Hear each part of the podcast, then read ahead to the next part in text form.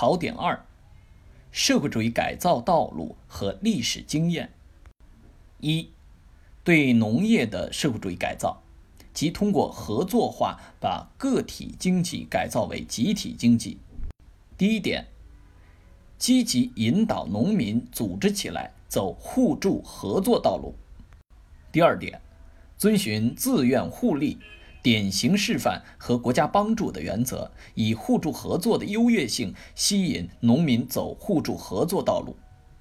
第三点，正确分析农村的阶级和阶层状况，制定正确的阶级政策。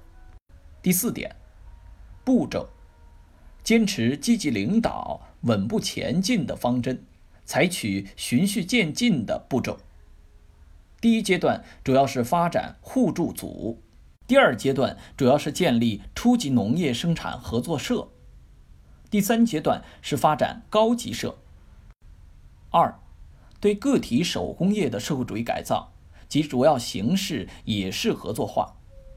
第一点，方针，即积极领导、稳步前进。第二点，步骤，从供销合作入手，逐步发展走生产合作。由小到大，由低级到高级。第一步是办手工业供销小组，第二步是办手工业供销合作社，第三步是建立手工业生产合作社。第三点方法：说服教育、示范和国家帮助。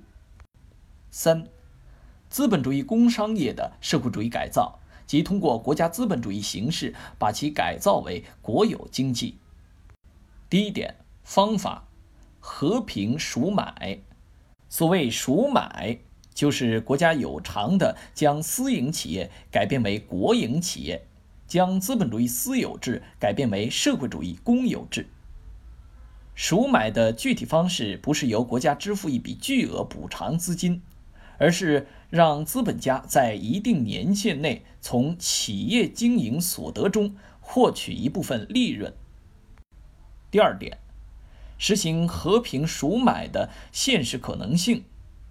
第一，民族资产阶级具有两面性，在社会主义革命阶段，民族资产阶级既有剥削工人取得利益的一面，又有拥护宪法、愿意接受社会主义改造的一面。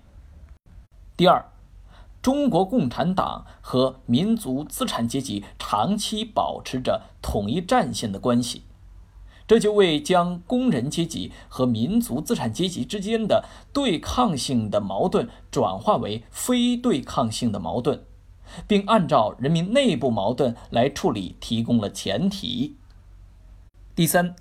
我国人民民主专政的国家政权和掌握了国家经济命脉的强大的社会主义国营经济，造成了私人资本主义在政治上、经济上对社会主义的依赖。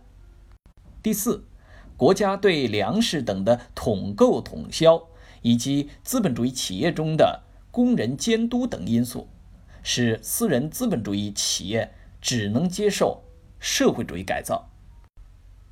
第三点。采取从低级到高级的国家资本主义的过渡形式。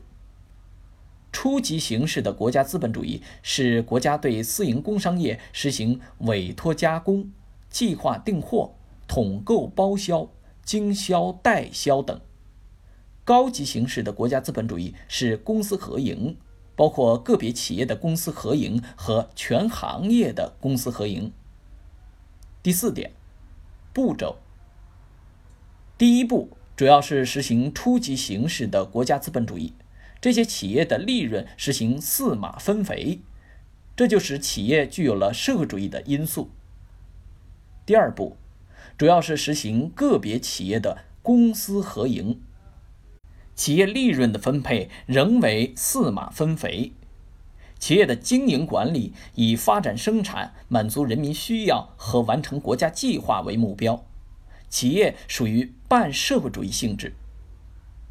第三步是实行全行业的公私合营，国家对这些企业进行清产合资、定股定息，即年息百分之五，共计十年。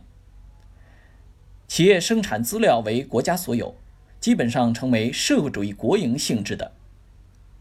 第五点，把资本主义工商业者改造成为自食其力的社会主义劳动者，也就是把对企业的改造及制度改造和对人的改造相结合，把改造资本家个人与消灭他们所属的资产阶级相结合。